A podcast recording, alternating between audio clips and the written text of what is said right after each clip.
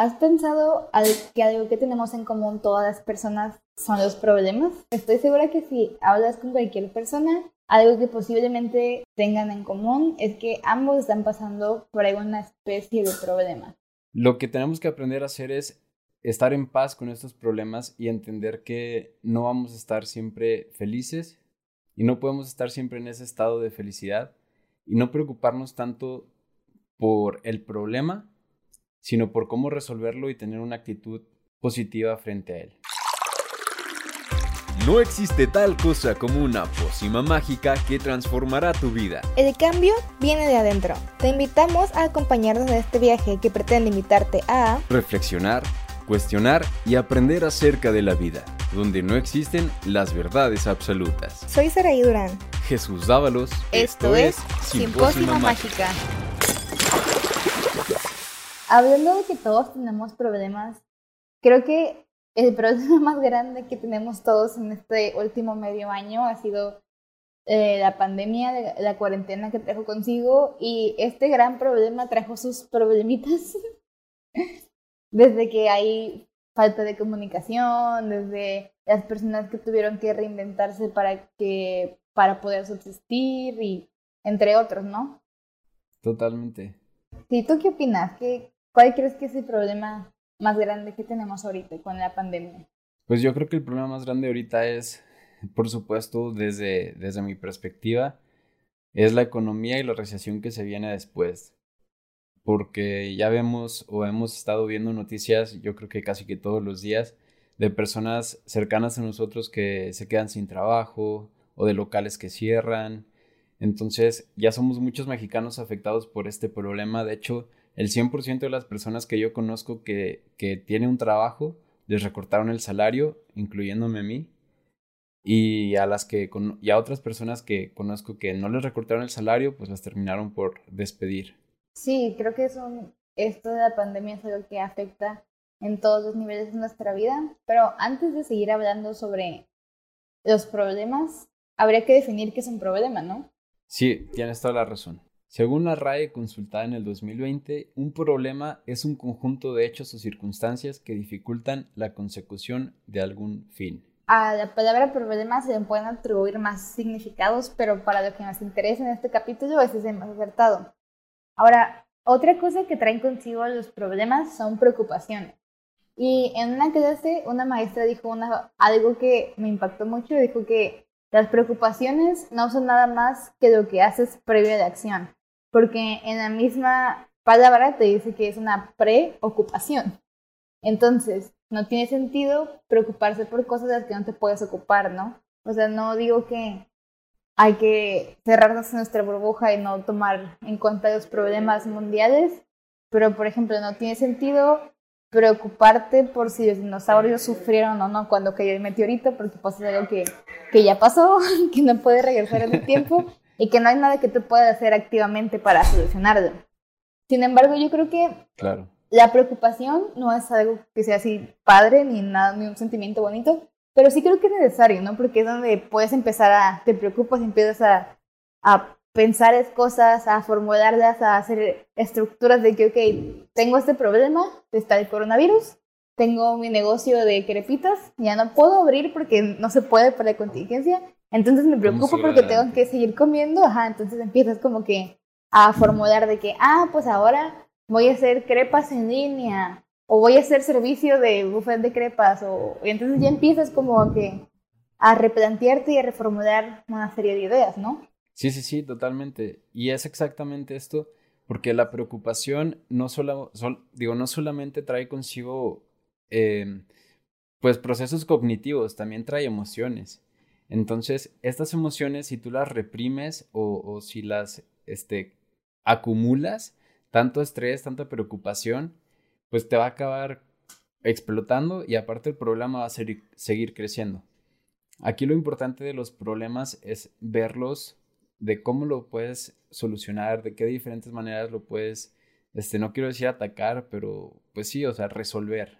Sí, hay muchas cosas que tenemos que, aunque, aunque sean pesadas, ¿no? A mí me pasa que a veces hay problemas que digo de que es que no quiero pensar en eso ahorita, hay, no sé, a veces me he visto como agobiada con tantas cosas que resolver al mismo tiempo que como que vas clasificando, ¿no? De que, bueno, estos problemas son de que ya para ahorita estos puedo esperar, no sé, a lo mejor hay otros que no me van a afectar hasta dentro de 10 años, entonces puedo tomarme con más calma, pero claro que tienes que ir como que descartando ciertas cosas, porque al final de cuentas yo creo que en los problemas son problemas porque te va a traer una situación negativa, ¿no? Una consecuencia negativa. Entonces, preocuparte, ajá, o sea, sí, o sea, si, si, no resuelves, lo que va a pasar es que va a haber situación negativa en lugar de aprendizaje. Bueno, a lo mejor también va a haber aprendizaje porque aprendes la consecuencia de no actuar, pero de todos modos... si no, si no, si dejas que te acomoden y de repente te explota la bomba de problemas en la cara, pues no es más deseable, ¿no? A nadie nos gustaría vernos en una situación así. Lo que nos lleva a hablar que también no hay problemas pequeños, ¿no? O sea, yo considero que no hay problemas pequeños, sino más bien urgentes, ¿no? Al final de cuentas no creo que haya una especie de unidad de medida para medir problemas y decir de que ah, este es un problema chiquito, ¿no? Este es un problema normal y este sí es un problemón. No sé, yo creo que son problemas más bien urgentes, ¿no? Hay, hay ciertos problemas que son urgentes porque ponen en riesgo la salud pública, porque ponen en riesgo la vida de personas. Entonces, esos problemas son urgentes y por tanto hay que atacarlos. Pero no quiere decir que otros problemas no tan urgentes sean más pequeños o menos importantes, ¿no? Poniendo el ejemplo de que, no sé, si tengo el problema, si por ejemplo, si hay problema de la contingencia y también tengo el problema de que quiero pintar mi cuarto, obviamente es más lógico y más recomendable y más saludable ocuparme primero de qué es más urgente, ¿no? De la pandemia, de contribuir, de poner mi granito de arena, de poder donar si es que puedo, de poder activamente involucrarme en, sí, en poder, en poder involucrarme activamente en tratar de ayudar que ponerme a decir de que, ah, pues voy a pintar mi cuarto de verde o de rosa o de amarillo. no es que no sea importante pintar mi cuarto también porque me va a traer paz mental, pero es más urgente tratar de poner el granito de arena para el problema más urgente, ¿no? Y porque al final, porque también al final del día de lo que hablamos aquí es que no hay como verdades absolutas, sino es como que podamos clasificar los problemas igual para todos. Va a haber cosas que afecten más a unas personas que otras. Por ejemplo, para mí un problema grave es si se me acaban las bolsitas de té, porque a mí me gusta mucho el té y siento que no descanso si no tomo té antes de dormir. Entonces, para los demás, si se acaba el té, pues es algo bien aquí, hay gente que ni siquiera le gusta el té, pero para mí es un poco más urgente porque me gusta un chorro, ¿no? Y, no porque a mí me gusta un chorro voy a obligar a que todos tengan té siempre, ¿no? O sea, siempre siento que hay urgencias que son más bien personales. Sin embargo, sí hay que reconocer que hay problemas que siempre van a ser más urgentes que té, ¿no? No sé, por ejemplo, informarnos de lo que pasa a nivel mundial y más últimamente que han, hemos estado bombardeados de noticias, de tragedias y así, yo creo que es importante siempre mantenernos informados. O sea, la única manera de ayudar o la primera manera de ayudar a todas estas crisis es siempre mantenernos informados y de día y al tanto y compartir información y hablar con nuestros amigos y familia de que, hoy está pasando esto o aquello. Sí, y eso nos va a llevar ahora sí que a llegar a una solución. Entonces, para poder llegar a una solución, creo que este tema ya lo hemos tocado en otros episodios, pero es súper importante recalcarlo también en este, que es el pensamiento crítico. Porque el pensamiento crítico es realmente reflexionar acerca de la situación, en qué puedes hacer tú y qué está dentro de tus posibilidades que va a ayudar tanto a los demás como a ti para poder salir adelante de ese problema. Ahora, si ese problema, como tú decías, no hay forma de resolverlo, ahorita no puedes hacer nada, o es un problema que quedó en el pasado, pues por pensamiento crítico también te alejas de él, porque no tiene caso ahora sí que estar acumulando preocupación o estrés por algo en lo que no puedes actuar. Sí, o sea, yo aquí me gustaría agregar que, no sé, en los problemas siempre vamos a llegar como que a una solución. Lo que buscamos es que es una solución benéfica, ¿no? Porque incluso si tienes un problema, o sea, el problema siempre es como que yo considero que siempre es como principio y fin. Y lo que buscamos es que llegar al fin con un aprendizaje y con una respuesta satisfactoria, ¿no? O sea, siempre va a haber como que el lado positivo lo soluciono de manera satisfactoria y, va bien y aprendo. Y de manera negativa, pues me va mal y de todos modos aprendo, pero me va mal y paso un mal rato, ¿no? Sí, totalmente. Y a veces esos aprendizajes son los más grandes. Cuando aprendemos con una solución negativa o, tenemos un, este, una solución que no pensábamos, que no teníamos prevista, pues nos da la mayor cantidad de aprendizaje. Sí, lo que también me lleva a hablar del siguiente punto, ¿no? Que es, eh, supongo que hay un término más académico y más formal, pero de verdad no, no puedo dar con él. Hay como que ambigüedad en esto a lo que me voy a referir. Yo le llamo positivismo negativo porque en alguna en una conferencia a la que asistí el semestre pasado hablaron sobre esto cuando era una conferencia sobre salud mental. Entonces hablaron sobre lo que el conferencista llamó positivismo negativo, que habla precisamente de la creencia que está muy de moda ahorita, donde te dicen de que no, es que tienes que ser feliz, ¿no? No importa lo que pase, no importa qué tan mal estés, tienes que sonreír y sonreír, lo importante es sacar lo mejor de, de, todo y siempre de que sonríe y disfruta y así. Y yo creo, o sea, no está mal, o sea, no, no está mal decir que hay que disfrutar y que hay que sonreír, pero no siempre, ¿no? Ya, tiene que no ver un equilibrio. No, no es natural, ¿no? Tiene que ver un equilibrio lógico entre la, cuando eres feliz y cuando eres triste, porque si fueras feliz todo el tiempo, pues no sabrías, ¿no? No, no podrías diferenciar un día normal de un día feliz porque todo el tiempo estás feliz, ¿no? La tristeza y los problemas y las partes negativas son necesarias para que tomes impulso y, aprendas a, valorar las partes positivas. O sea, no es imposible apostar a una vida donde no sufras, no, el sufrimiento es parte de la vida. la tristeza, sí. O sea, yo, yo, considero que la tristeza sí pasa un mal rato y sí pues estás triste y a nadie le gusta sentirse triste, pero yo creo que es necesaria, ¿no? Yo, yo con la tristeza creo que es necesaria. Creo que hay momentos en los que vas a estar triste, va a haber días en los que vas a estar a lo mejor con flojera o desanimado y no está mal. O sea, esos días tienes que abrazar el sentimiento y dejar de ir, no tampoco como que cerrarte y decir de que, ah, no, como no voy a estar feliz todo el tiempo, pues voy a estar triste siempre. No, o sea, como que también tienen que ver un cierto balance, ¿no? En, en eso entre la felicidad y la tristeza. Pero la tristeza no es tan mala como el positivismo negativo nos lo quiere hacer ver, no es nuestra enemiga y no hay que deshacernos de las emociones tristes y no placenteras, sino más bien aprender a darle su espacio como las emociones positivas, porque al final de cuentas necesitamos a todas las emociones. Totalmente, y hay que hacer paces con ellas, como tú estabas diciendo.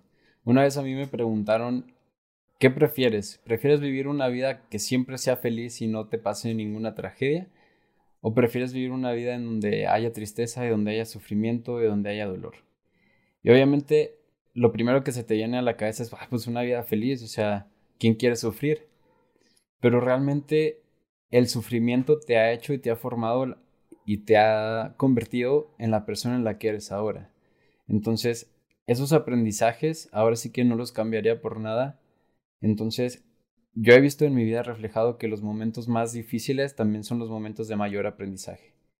Entonces, me tuve que, que agarrar de valor y decir, pues la verdad prefiero tener una vida con dolor y con sufrimiento porque también ese dolor y, ese sufrimiento me ha hecho y me ha convertido en la persona en la que soy. Sí, no, yo, yo estoy de acuerdo con eso de que los, los puntos más bajos o más tristes o cuando los problemas no se solucionan de la manera en la que tú esperabas y tienen su consecuencia negativa, yo creo que ahí es donde más aprendes, ¿no? Por ejemplo, también en una clase eh, alguna vez la maestra hablaba sobre un teórico que se llama Popper. O sea, eh, él era un teórico que decía que hablaba sobre la ciencia, no sobre la ciencia verdadera, o sea, cómo saber si algo es ciencia o no es ciencia. Entonces, él decía que las ciencias son capaces de falsear de sí mismas, o sea, que una ciencia va a ser una teoría que, que se pueda falsear a sí misma. Y ahora, ¿qué es esto de falsearse? Falsearse quiere decir que es capaz de ponerse a prueba. Que si yo digo, tengo el celular más resistente del mundo, realmente es el más resistente del mundo. Y como yo digo que esto es resistente, falsearlo sería aventarlo del quinto piso y que no se rompa. Como Ahora, un método científico, hace cuenta. Ajá, como, eh, pues de hecho hablaba de la ciencia, es un método científico en el que decía de que va a ser ciencia verdadera hasta que sea capaz de ponerse a prueba, o sea, que se atreva a decir, estoy tan seguro que esto es cierto que lo pongo a prueba, ¿no?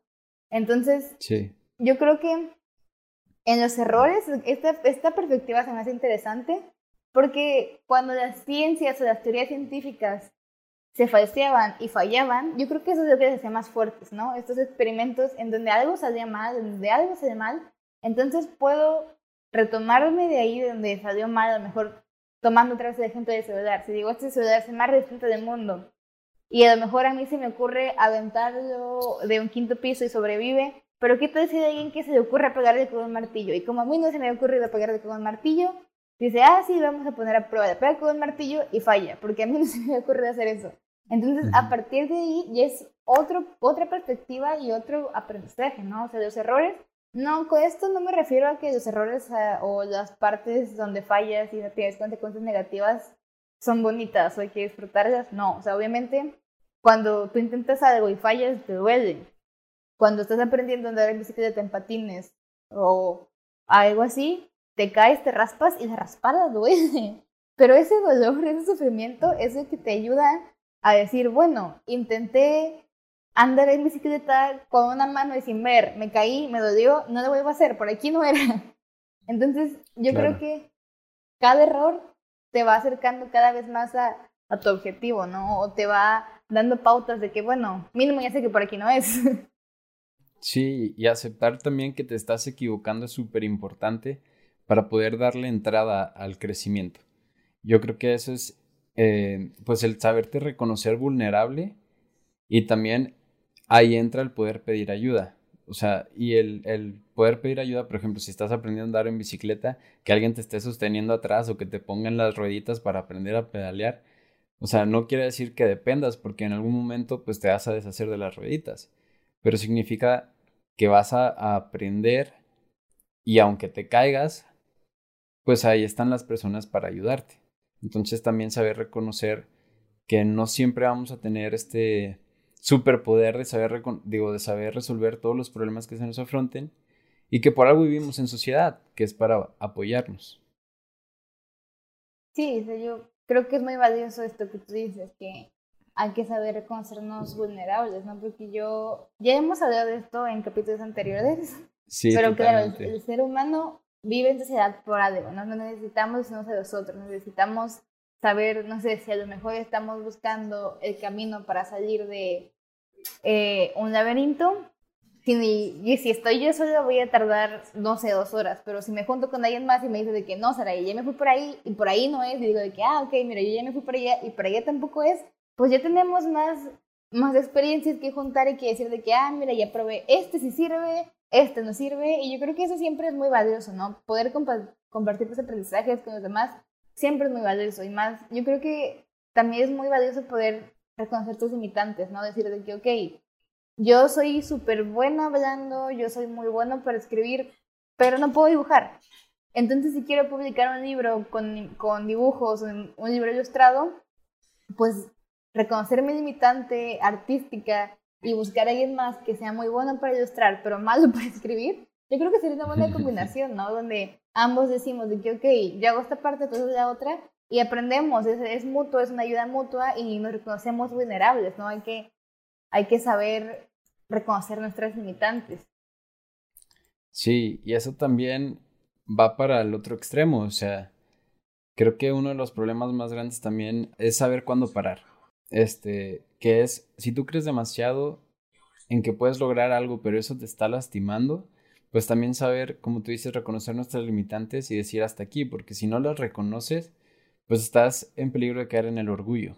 Y el orgullo ahora sí que puede ser tu peor enemigo, porque te puede causar pues ese raspón de déjame me tapo los ojos y, y, le doy la bicicleta sin manos, pues se puede convertir en una cortada en una descalabrada o digo, poniéndole en, en metáfora o en una perspectiva pues pequeña, pero esto se puede exportar a cualquier lugar de nuestras vidas. Sí, yo creo que el orgullo es importante en tanto a que tanto aprecio tengas a ti mismo, pero también creo que perdemos cuando por orgullo no aceptamos ayuda, ¿no? Cuando por orgullo decimos de que, ay, no voy a preguntar porque yo puedo hacer esto yo solo, cuando a lo mejor sí lo puedes hacer solo, a lo mejor puedes lograrlo, pero tardas 20 horas.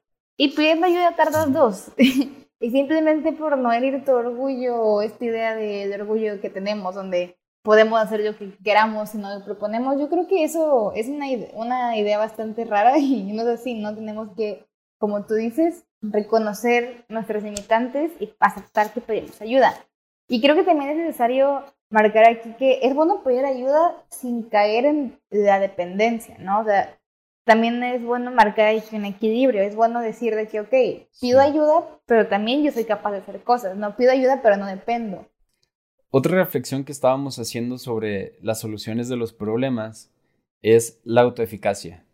Esto se refiere a las creencias personales sobre las propias capacidades que tenemos para aprender o ejecutar acciones a ciertos niveles. Esto lo dijo Bandura, que él también decía que nosotros aprendemos a través de las conductas sociales. Es decir, si yo veía que mi mamá partía eh, los trozos de espagueti a la mitad y luego los echaba a la cacerola, pues yo pensaba que así se hacía y al cocinar, pues así lo voy a hacer. Porque aprendo referente a las conductas sociales o a lo que estoy viendo. La autoeficacia se refiere a qué tan capaz te sientes o te crees tú de hacer alguna acción. Volviendo a este ejemplo, eh, si yo no me sentía capaz de poder cocinar el espagueti, pues nunca me iba a salir. Y si yo decía de que es que yo no, si yo me empezaba a poner esos límites de que es que yo no puedo prender el fuego, o es que yo no puedo hacer esto, o yo no puedo hacer lo otro, o yo no puedo partir el espagueti como lo hace mi mamá, etcétera, etcétera, si me empiezo a comparar o no me creo capaz, pues nunca lo voy a lograr. En cambio, si, no sé, yo digo, es que, ¿sabes qué? Yo sí puedo, quiero aprender, agarro la receta y lo empiezo a seguir, pues quizás a la primera no me va a salir, pero a la siguiente sí, y así nos vamos como creciendo. Creo que también esta concepto de autoeficacia también nos aleja de conductas de riesgo, ¿no? Si, si yo sé que no puedo dar una marometa hacia atrás o si yo sé que no sé paracaidismo, pues no intentaría hacer paracaidismo sin que antes me enseñe, no, no intentaría dar una, un mortal hacia atrás sin antes que alguien me indique cómo hacerlo. Lo que me lleva a tener otra reflexión o, o hablar de otro teórico es Sartre, es también un filósofo francés, y él dice que estamos condenados a ser libres. Normalmente asociamos el concepto de libertad con, el con un concepto como agradable o, o, algo positivo, pero esta frase me llama la atención porque nos condena, o sea, nos dice, estamos condenados a ser libres. O sea, la libertad no es como que tú puedes decir de que, ah, pues, ¿sabes qué? Hoy renuncio a ser libre, de que ya, me rindo. no, o sea, lo que él quiere decir es que siempre estamos tomando decisiones y escogiendo una cosa sobre otra y esa es la libertad de la que él habla, ¿no? libertad entendida como el escoger entre todas las opciones la mejor. Entonces sí, ¿no? Esta, esta frase de condenados a ser libres también nos condena a tener que enfrentar problemas, ¿no? Nos condena a que siempre vamos a estar expuestos a que algo salga mal. Que también es precisamente lo que dices, porque los demás también son libres, o sea, no solamente tú. Ah, sí, o sea, siempre, siempre vamos a estar conviviendo con gente que es libre, ¿no? Y si los problemas son parte de nuestra vida, como decíamos al principio, no podemos prometer o no podemos decir de que, ah, tenemos la guía para nunca tener problemas, porque no, yo creo que una de las partes divertidas de vivir y de poder ir haciendo tu camino es precisamente que te equivocas. Porque, por ejemplo, yo siempre le digo a mi hermano de que, mira, ahorita estás enojado, pero en un tiempo va a ser de que súper chistoso contar esto. Pero al final de cuentas, esos problemas en el futuro van a hacernos tener anécdotas o van a hacernos tener experiencias que al final de cuentas son lo que nos forma como personas, ¿no? O sea, yo creo que todos debemos lo que somos hoy en día a una serie de problemas o al principio era un problema, pero ese problema acabó en una solución que al principio parecía mala, pero que resultó buena porque aprendí. Y sé que suena como que medio confuso, pero así es como pasa muchas veces, ¿no? O bueno, eso es lo que yo considero en mi experiencia, en lo que me han contado también. Totalmente. Las personas a mi alrededor, normalmente pasa eso. Sí, otro ejemplo, este, una vez yo estuve a punto de morirme intoxicado por un gas que hubo en una cabaña en la que nos estábamos quedando dormidos y lo que nosotros podríamos considerar como un problema que fue que un murciélago estaba en nuestro cuarto. Cuando estábamos dormidos, nos despertó el murciélago. Salimos corriendo y cuando abrimos la puerta nos dimos cuenta de que había muchísimo olor a gas. Entonces, un problema realmente nos llevó a una solución que fue hasta salvarnos la vida, ¿no?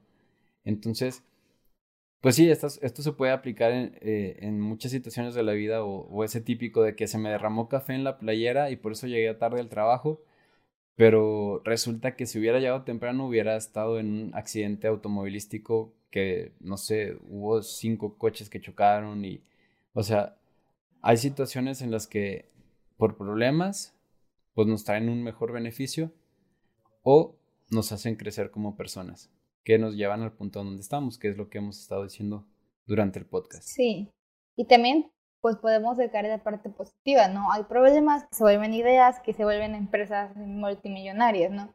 Por ejemplo, eh, Airbnb, que nació del problema de que un hotel es muy caro y que hay mucha gente que, que viaja, no sé, de mochilero con poco presupuesto. Entonces Airbnb toma este problema lo vuelve empresa y pues ahorita le está yendo muy bien, ¿no? Hay muchas... Bueno, ahorita por la pandemia, de hecho, acaban de decir que están a punto de, de cerrar Airbnb. Por lo mismo, porque ya nadie quiere salir y todos prefieren resguardarse y no sabes si, si el lugar en el que te vas a hospedar es seguro. Entonces, de hecho, leí una noticia hace poquito que, que uno de los CEOs estaba diciendo que estaban a punto de perderlo todo, o sea, que les costó 12 años llegar a la empresa a la que llegaron y en seis semanas estuvieron a punto de perderlo todo. Sí, o sea, es lo que hablamos otra vez, que siempre hay cosas que se escapan de, nuestra, de nuestras manos, de la idea que teníamos de cómo iban a funcionar las cosas, pero pues estaría interesante seguir la pista de cómo solucionar este problema, ¿no? Sí.